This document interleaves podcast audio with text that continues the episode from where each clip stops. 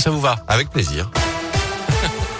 Et à la une de l'actu, les masques tombent. On vous en a parlé sur Radio Scoop. La journée d'hier marquait un allègement du protocole sanitaire dans la lutte contre le Covid. Le masque qui était obligatoire il y a encore quelques jours dans les lieux où le pass vaccinal était exigé n'est désormais qu'optionnel. Ça concerne les cafés, les restos, les musées, les théâtres et les cinés. Anthony Perel. Et oui, ça y est, le masque sur le nez pendant un film, c'est terminé, même si certains spectateurs n'y croyaient pas vraiment hier. Ophélie est agent d'accueil dans un cinéma. On avait avec le masque, ils nous ont demandé si c'était bien vrai qu'on pouvait l'enlever. Euh, il y en avait qui n'étaient pas trop sûrs encore. Mais certains avaient bien coché la date du 28 février sur leur agenda, c'est le cas de Chantal. C'est pas tombé dans l'oreille d'un sourd.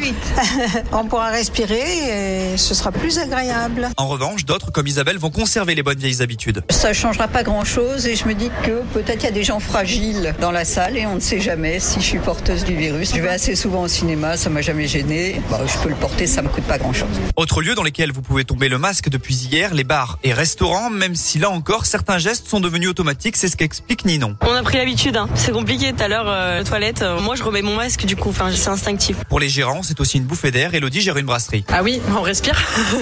ça fait du bien. Après, c'est la fin des passes qu'on attend maintenant.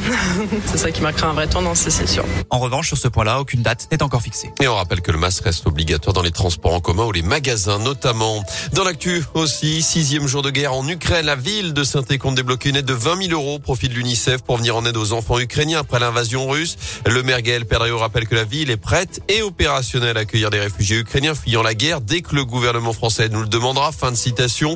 La France qui déplace son ambassade de Kiev, la capitale, à Lviv, dans l'ouest du pays, alors que des photos satellites montrent un convoi russe s'étirant sur des dizaines de kilomètres et progressant lentement vers Kiev. Notez que selon l'ONU, plus de 500 000 personnes ont d'ores et déjà fui l'Ukraine depuis le début du conflit. En bref, près de chez nous, 8 ans de prison, dont deux avec sursis peine requise contre un homme de 21 ans accusé d'agression sexuelle sur une fillette de 11 ans dans un hôtel du Coteau. Des faits qui remonte au mois de mars 2021. Selon le progrès, l'accusé ni les faits, le délibéré est attendu le 22 mars prochain. En foot, la Russie interdite de toutes les compétitions internationales. Décision prise par la FIFA hier. Concrètement, l'équipe féminine est bannie du prochain Euro. Pas de Coupe du Monde pour les garçons, alors qu'ils devaient jouer en barrage ce mois-ci face à la Pologne. L'UEFA annonce aussi la fin de son contrat avec le géant russe Gazprom. Enfin, le Comité international olympique recommande de bannir les Russes et Biélorusses de toutes les compétitions sportives. Côté terrain, les demi-finales de la Coupe de France ce soir en foot. Première affiche entre Nice et le Petit Pousset Versailles, pensionnaire de quatrième division. Demain, Nantes recevra à Monaco. Enfin, un coup dur pour les Verts, la nouvelle blessure de Romain Amouma. D'après l'équipe, l'attaquant stéphanois souffre d'une rupture d'un ligament du poignet. Conséquence, il va devoir être opéré cette semaine et il devrait, devrait manquer deux, voire trois matchs, notamment le choc pour le maintien ce dimanche, la réception de Metz à 13h à Geoffroy Guichard.